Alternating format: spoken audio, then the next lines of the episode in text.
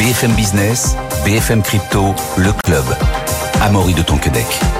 Bonjour à toutes et à tous. Si demain vous intéresse, soyez, vous êtes au bon endroit. Soyez les bienvenus dans le club BFM Crypto. Aujourd'hui, j'ai le plaisir d'accueillir Adli Takalbataille. Bonjour Adli, président, du Cercle du Coin et cofondateur de Shift Capital. Louis Tellier, bonjour Louis. Bonjour Amaury. Journaliste chez The Big Whale. Euh, on parlera notamment de BlackRock hein, qui a déposé aujourd'hui euh, sa demande d'ETF Ethereum Spot auprès de la SEC. On verra comment euh, estimer la valeur d'un projet crypto. On va voir qu'on s'inspire, on commence à s'inspirer en tout cas des méthodes des marchés traditionnels. Mais d'abord, on part tout de suite faire un tour sur le marché crypto avec Valentin Nico, membre de la cellule info d'experts de Bourse Direct. Bonjour Valentin. Bonjour Amaury.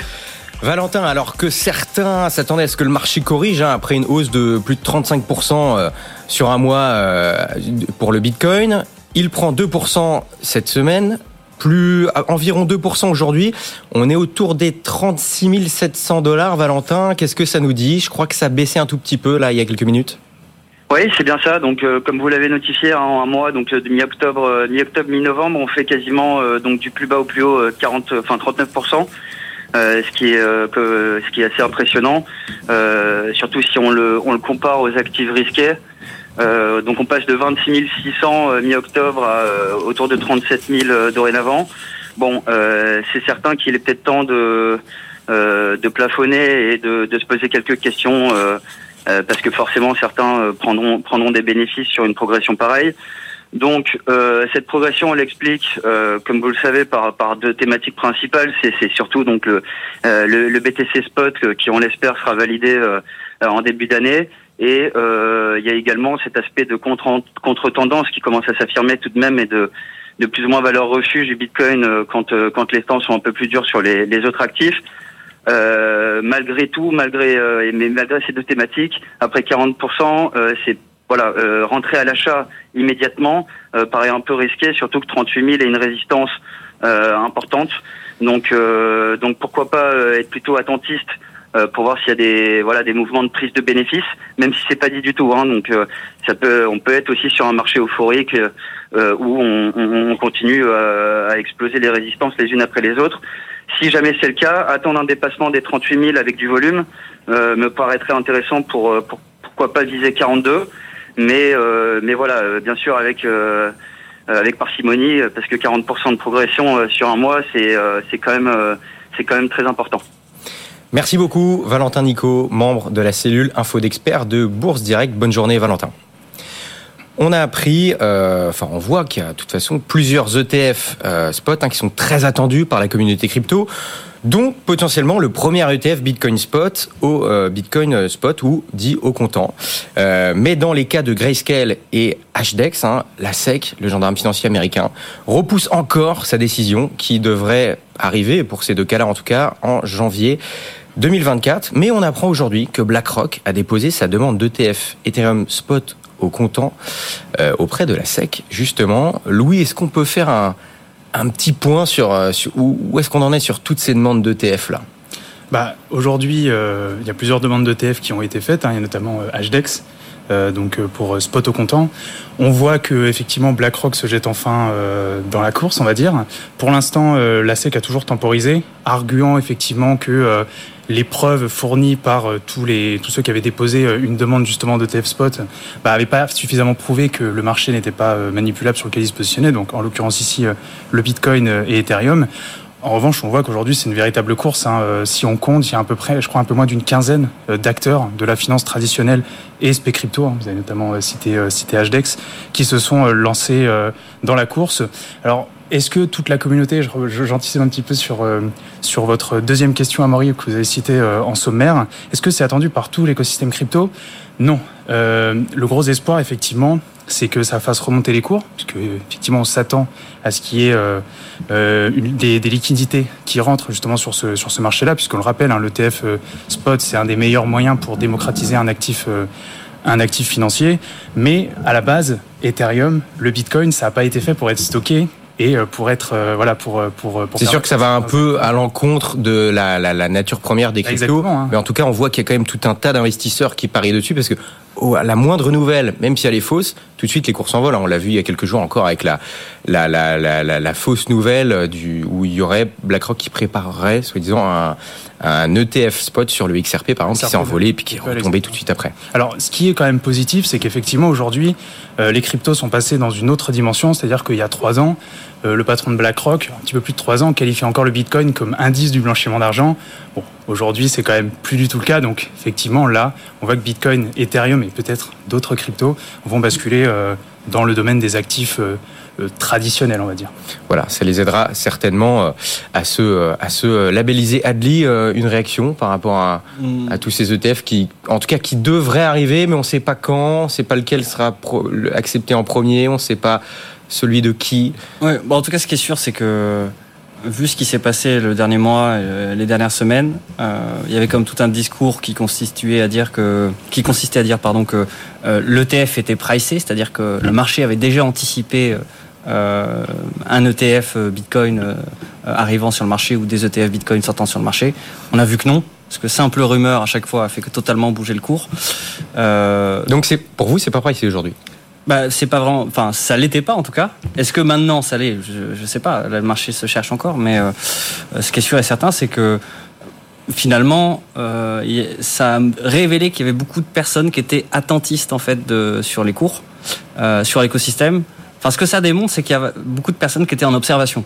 Alors que ce soit des institutionnels ou des retail, ça, je sais pas, sais pas forcément la réponse, mais ce qui est sûr, c'est qu'il y a des gens qui étaient en observation parce et prêts à passer à l'action. Voilà, et prêts à passer à l'action avec a priori des liquidités qui sont bien quelque part. Donc euh, oui, ça, bah, ça démontre que finalement, il y, a, il y, a, un vrai intérêt que tout le monde se regarde un peu en chien de faïence. Euh, en plus, il y a le halving qui arrive, les élections américaines, il y a plein de d'échéances qui peuvent avoir un impact sur les cours. Euh, à la fois un espèce de poker menteur avec euh, bah, toutes ces demandes d'ETF et euh, il va bien falloir provisionner les ETF. Donc euh, on peut penser que BlackRock a intérêt à acheter des bitcoins d'une manière ou d'une autre et à se les revendre pour les, ceux qui vont souscrire à l'ETF en faisant un bénéfice au passage. Enfin, ça serait pas déconnant non plus parce qu'il faut bien il faut vu que l'ETF il, est spot, ça veut dire qu'il y avait des vrais bitcoins qui vont être achetés derrière. S'il y a des vrais bitcoins qui vont être achetés derrière, bah, c'est possible de les provisionner en quelque sorte quand les cours sont plus bas et de les vendre euh, ben, à l'entrée du, client. Donc euh, c'est pas c'est pas déconnant aussi de se dire que s'il y a tant de TF, tant de produits financiers, il y a sûrement plein de gens qui ont intérêt à se placer avant d'une manière ou d'une autre. Peut-être aussi pour, pour rebondir jusque sur ce que disait Adli sur le pricing, en fait, le, le, gros problème qu'on a aujourd'hui sur les cryptos, c'est que les mécanismes de fonctionnement des cryptos sont pas du tout calqués sur ceux de la finance traditionnelle et surtout, il y a des événements qui sont complètement imprévisibles. C'est-à-dire que vous avez cité le XRP, il suffit d'une fausse nouvelle pour faire pumper le cours alors que normalement dans la finance traditionnelle, c'est plus difficile de manipuler les cours comme ça. En tout cas, ça va peut-être moins vite parce qu'il y a plus de mécanismes. Après, effectivement, il y a d'autres mécanismes, effectivement, mais là, c'est hyper facile de, de, manipuler. Enfin, c'est en tout cas beaucoup plus facile de manipuler une crypto qu'un actif euh, financier plus traditionnel. Je dis pas que ça n'existe pas, mais c'est plus difficile. Mais à force de, est-ce que ça va pas faire mûrir aussi euh, les, les, les, les cours entre guillemets l'écosystème dans le sens où à force de crier au loup, si on voit qu'à chaque fois il y a une fausse nouvelle, peut-être que les gens vont se calmer, vont peut-être prendre plus de recul. Euh... non, parce que vous voyez bien que c'est hyper, enfin c'est beaucoup plus réglementé dans la finance traditionnelle que dans la crypto, en tout cas au niveau législatif. Dans la crypto, il y a plus de mécanismes, on va dire, qui sont faits pour ne faire confiance à personne. Donc c'est une espèce de réglementation par le code. Mais non, euh, si, enfin s'il y a moins de réglementation, le marché va s'en occuper. Et même dans la finance traditionnelle, on voit que parfois il y a des manipulations de cours. Donc, euh... Et pour finir là-dessus, c'est intéressant. Il y avait par exemple euh, JP Morgan qui estimait que bah, finalement, euh, une fois les ETF euh, Bitcoin, Spot et Ethereum acceptés, selon eux, ça n'aurait pas tant d'impact que ça. Euh, pour quelle raison? Alors, c'est pas que ça aurait tant d'impact que ça, mais en fait, il y a, une espèce de, FOMO, donc une espèce de tendance et d'attente absolument irrationnelle qui s'est créée autour des ETF. Et le problème, en fait, c'est que tout le monde s'attend à ce que tout le monde décolle. Et lors du dernier bull run, donc le dernier marché aussi les cryptos, il y avait certains acteurs, alors pas très au courant et pas forcément très euh, expérimentés, qui pariaient sur un super cycle. Euh, c'est-à-dire qu'en gros, les cryptos allaient monter jusqu'au ciel pendant, euh, pendant très très longtemps.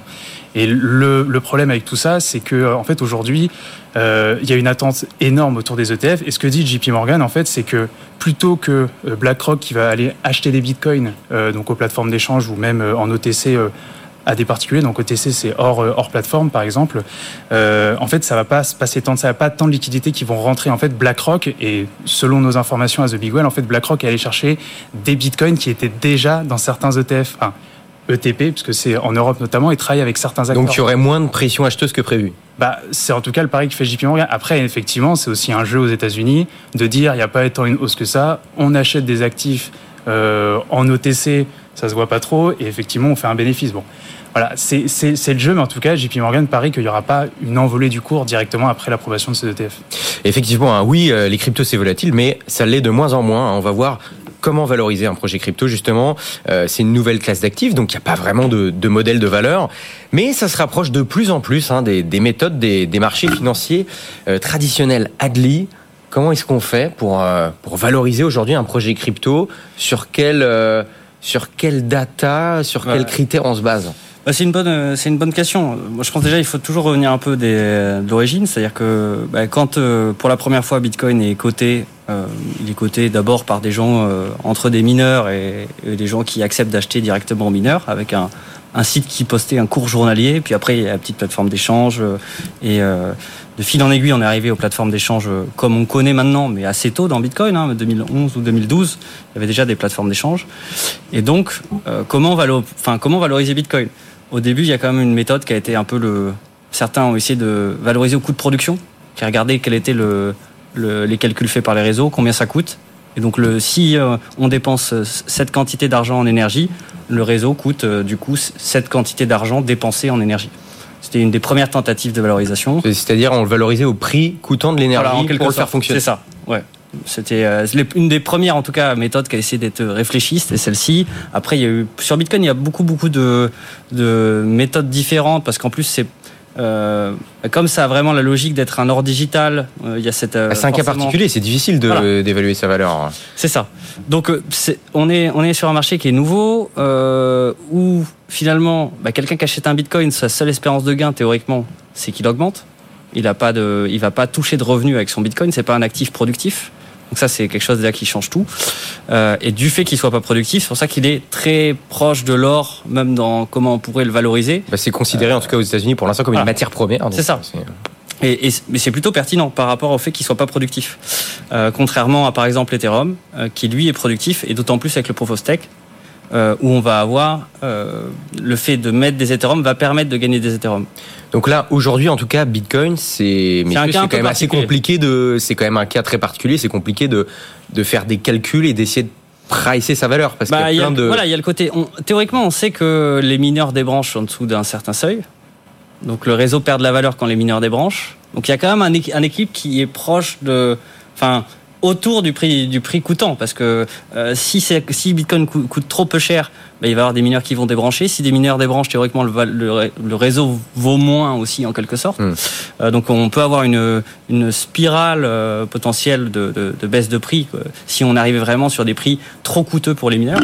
même si maintenant ils sont très bien capitalisés, hein, ils utilisent de la dette, donc ça s'est professionnalisé, j'ai envie de dire, même sur les aspects les aspects cash flow. Mais c'est clair que Bitcoin, oui, ça, ça reste euh, assez dur à valoriser, mais ce qu'on voit dans le, enfin, ça reste assez dur à valoriser. En tout cas, c'est, c'est euh, avec plus d'inconnus, c'est plus comme une, une matière première. Euh, alors qu'on voit dans l'écosystème, finalement, au début, il y a eu un évitement d'être des euh, des securities, donc des semblables à des titres. Donc euh, toute redistribution a été le plus évité possible par tous les projets. Euh, c'était la grande époque des utility tokens. Euh, donc tous les jetons étaient utilitaires et souvent en réalité n'avaient pas vraiment d'utilité parce qu'il y avait une boîte privée à côté qui elle captait des bénéfices et pas le jeton. et cette tendance qui a eu lieu pendant la phase des ICO 2017-2018, mm. elle a donné clairement lieu à une bulle spéculative dingue qui après est retombée. Et avec la DeFi, on a eu des modèles qui ont commencé, enfin, il y a des modèles qui ont commencé à apparaître euh, avec une redistribution des revenus, comme euh, CRV par exemple, qui va donner une partie de ses fees aux jetons. Donc là, par exemple, de Pour, ce genre de, de, projet-là, comment est-ce qu'on comment est-ce ben, on price tout simplement ben, on peut valoriser les revenus et leur croissance potentielle comme on le fait dans une entreprise traditionnelle.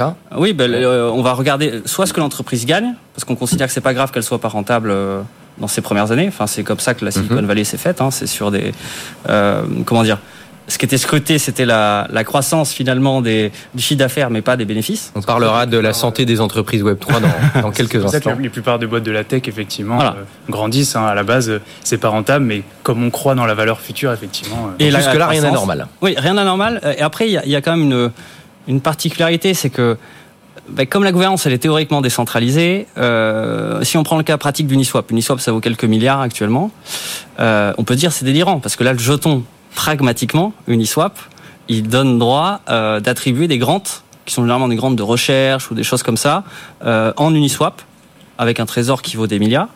Euh, mais c'est le seul droit que ça donne. C'est-à-dire que les jetons, les porteurs d'Uniswap n'ont pas de, n'ont pas une cote-part des frais que génère la plateforme. C'est quoi la différence entre un equity token et un utility token? Parce bah, qu'il y en a qui peuvent être les deux. Euh... Bah c'est, après, equity token, c'est, c'est euh, peut-être un abus. En tout cas, en France, c'est un abus parce que même euh, Curve serait pas forcément considéré comme euh, directement de l'equity.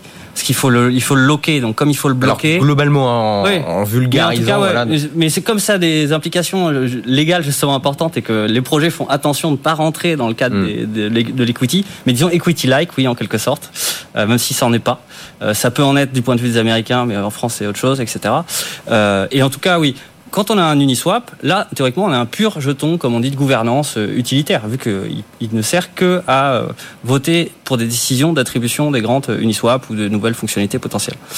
Par contre, ce qu'on peut se dire, c'est qu'en réalité, tout le monde mise sur le fait qu'Uniswap active des revenus euh, tôt ou tard euh, via le smart contract. Et d'ailleurs, la dernière version d'Uniswap contient des lignes euh, activables pour qu'une partie des, revenus aille au, au, holder de Uniswap. Et Uniswap de son côté, ça qui est intéressant hein, dans ces modèles, c'est que Uniswap de son côté, le, labo qui développe, euh, on va dire, l'interface et le protocole, a rajouté des frais qui vont aller au labo pour ceux qui passent par, son interface utilisateur. Si vous utilisez Uniswap par un autre, euh, un autre canal, il n'y aura pas forcément ces prélèvements, mais si vous utilisez le site uniswap.org, ça va aller une boîte privée pas au porteur du jeton. Donc on voit qu'il y a quand même toutes ces problématiques de où la valeur pourrait s'échapper, comme là c'est le cas par l'interface, euh, comment on l'active, cette redistribution? Parce que le, le, je pense que le grand enjeu d'Uniswap, c'est vraiment de faire en sorte que ça n'ait pas l'air centralisé comme décision d'activer la distribution des revenus. Euh, donc le plus possible décidé par les euh, token holders.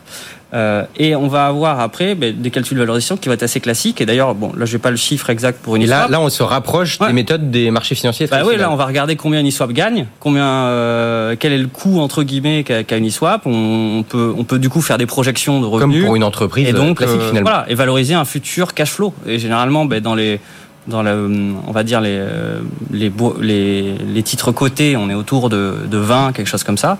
Euh, pas sur tous les secteurs, mais on va dire que on, on converge autour de cette moyenne de, de 20 ans de, de cash flow futur. Euh, et donc on peut, on peut faire exactement la même chose avec les cryptos maintenant, euh, qui sont redistributifs. Et ça amène à penser que on va quand même toujours avoir un marché de spéculation parce que cette notion d'utilité, elle va pas disparaître. Et c'est ça la beauté des cryptos, c'est qu'on peut avoir un truc redistributif qui en même temps va nous donner des droits spécifiques et plus variés que juste des droits de gouvernance comme dans une entreprise. Euh, et on va donc avoir quelque chose d'assez hybride avec la valorisation qui sera purement financière. Le layer, on va dire, de valorisation qui est un peu dur, qui est celui de la gouvernance, qui finalement qui est assez lié à celui qui est financier, en tout cas dans le monde traditionnel. Et une nouvelle, euh, une nouvelle chose à, à valoriser qui est une gouvernance utilitaire ou juste de l'utilité, euh, comme euh, CRV, une grande partie de la valeur du CRV, donc de Curve, n'est pas directement finalement le, les profits qu'il génère. Parce que, enfin, j'ai rarement vu des gens se focaliser sur les profits que générait euh, CRV avec leur CRV, mais plutôt euh, sur le bribing, donc le fait de euh, corrompre entre guillemets, de rediriger le euh, les revenus du, du, réseau, enfin les, les incentives de, du projet, pardon, vers des que gagne le protocole du coup, ouais, vers des, des pools spécifiques de liquidité. Mm -hmm. Et donc les gens qui ont beaucoup de curve token peuvent euh, choisir finalement de rediriger ces, euh, une partie de ces revenus, même si pas des, vraiment des revenus parce que c'est des nouveaux jetons créés. Euh, et c'est ça qui a donné la, sa valeur au, au curve et qui a donné ce qu'on appelle la curvoir avec euh, ben, plein de DAO qui se sont euh, battus pour obtenir le plus de curve possible et donc pouvoir rediriger ces, ces rendements qui sont du coup gratuit une fois que euh, ces CRV ont été acquis. Donc c'est, on va quand même avoir des choses plus complexes, je pense, que dans le monde traditionnel, parce que on a plus de couches d'utilité qui se rajoutent euh, à la couche financière et la couche de gouvernance. Mais euh, on va se rapprocher de choses un peu plus, je pense, euh, concrètes, euh, même si on va garder aussi l'aspect il y a toujours l'espérance de la croissance et donc si la croissance elle est exponentielle, ben, on peut très bien survaloriser comme c'est le cas pour Tesla ou Nvidia. Euh, là, tout le monde pariant que Nvidia en fait va avoir une croissance dingue avec l'IA et donc euh, on peut survaloriser Nvidia à l'instant T. C'est intéressant parce qu'on on se rapproche quelque part de, de l'analyse financière qui peuvent être faites euh, pour les entreprises classiques entre guillemets. Et là, tout de suite, d'ailleurs, on va parler des, des entreprises. Mais il y aura les mêmes coins quand même, je pense. Je pense que la hype va rester, ce genre de choses vont rester quand même. Peut-être pas pour toujours, mais je pense que sur le, si on a un cycle encore là de, de on va dire d'excitation euh, euh, et plutôt un bull market, je, enfin, je vois pas pourquoi il y aurait pas encore des délires avec Pepe, euh, Shiba, etc. Euh, et ces gens qui parient purement sur euh, finalement le l'attractivité d'un jeton, mais juste parce qu'il en termes d'image, difficile à valoriser là. Ouais, là voilà. Ouais, clairement. Bon, on, parle tout de suite des, des, entreprises classiques entre guillemets, mais qui sont dans le Web 3, hein, parce qu'on a quand même des, des bonnes nouvelles, Louis. Euh, il y a quand même beaucoup d'entreprises qui sont en bonne santé malgré euh, malgré ce, ce, marché baissier qui, qui, qui dure. Et il y en a même qui performent même très bien. Euh, il y a eu de la casse, mais c'est quoi les points communs de toutes celles qui, toutes ces entreprises qui ont été résilientes et qui arrive à bien performer malgré les conditions de marché difficiles qu'on connaît bah, alors, il y, a plusieurs choses. Déjà, euh, nous, dans The Big Well, donc, euh, on, a voulu mettre en valeur, parce que ça fait quand même plusieurs mois, peut-être plus d'une année qu'on est en beer market, que c'est difficile, que le grand public entend parler de FTX, de toutes les entreprises qui réduisent la voilure, hein, y compris en France, de, de, grandes entreprises qui sont obligées de, de cuter dans les effectifs pour, euh, pour anticiper et pour ne pas se mettre trop en difficulté en l'attente de jours meilleurs et en attendant de, faire le dos rond. Donc nous, on en a listé une dizaine. Il y en a pas, euh, enfin, il y, en, pas beaucoup parce qu'effectivement, en beer market, euh, les, les cycles sont, enfin, les cycles de beer market et bull sont très violents. Euh, c'est très difficile pour les entreprises de survivre, mais il y en a quand même qui trouvent un peu la recette. Il y en a même euh, qui se sont lancés en beer market. Donc, euh, se lancer en plein beer market, il faut quand même avoir le courage euh, bah, de faire le dos rond, hein, euh, d'accepter de travailler, de construire et de ne pas avoir de résultats immédiatement. Ça, c'est compliqué. Et c'est quoi les, les points communs de toutes ces entreprises là qui s'en sortent? Alors, le point commun, déjà, d'une, c'est d'avoir c'est un peu cliché, mais c'est d'avoir une vision long terme. C'est-à-dire qu'en gros, quand vous allez aller convaincre des investisseurs pour lever des fonds, il va falloir que vous visiez long terme et surtout avec une idée. On a vu dans le dernier bull run qu'il y avait beaucoup d'entreprises qui se sont un peu lancées dans tout et n'importe quoi. Je vais prendre l'exemple de Celsius. Celsius, il y, avait aussi quelque chose qui se rapprochait un peu plus, on va dire, de, la fraude, mais Celsius, en fait, qui était une plateforme d'échange qui a fait faillite, euh, euh, en gros, à l'été 2022, euh, Celsius s'est lancé dans le minage de Bitcoin, euh, dans le market making, c'était une plateforme. Enfin, ils, ils, ont, ils ont, ils ont, voilà, ils sont lancés sur plein de marchés. Et l'un des points communs avec ces entreprises, c'est d'arriver sur un point spécifique. Donc, chacune va en fait adresser un marché. Par exemple, il y a Flodes qui va faire du market making. Il faut être un pur player euh... bah, C'est pas forcément un pur player, mais euh, en tout cas, vous focalisez sur un domaine. Je vais vous donner un exemple. Prenez Kiln. Kiln qui affiche une croissance absolument exponentielle. Kiln, c'est une, une plateforme qui propose des services autour du stacking. Donc, euh, Adil, euh, Adil en a parlé euh, justement. c'est le fait d'immobiliser ces jetons pour faire fonctionner Ethereum et sécuriser le réseau. Donc, Kiln, qui est l'entreprise française, qui a été lancé il y a longtemps, mais qui s'est spécialisé dans le stacking euh, vers 2021. Et aujourd'hui, en fait, ils sont restés sur ce créneau-là. Ils ne sont pas allés chercher euh, ailleurs. Ils sont vraiment restés sur le stacking pour, euh, pour, enfin, à destination des entreprises. Il nous reste moins d'une minute, Louis, euh, pour des entrepreneurs qui nous écoutent. Si on devait résumer là, les, les, les points communs, c'est quoi? C'est pas trop s'éparpiller, voir sur le long terme? Pas trop s'éparpiller, voir sur le long terme, avoir un focus qui peut être game changer. Alors c'est un énorme pari, effectivement. Et puis il y a quand même une dernière chose, c'est très exigeant euh, avec sa trésorerie.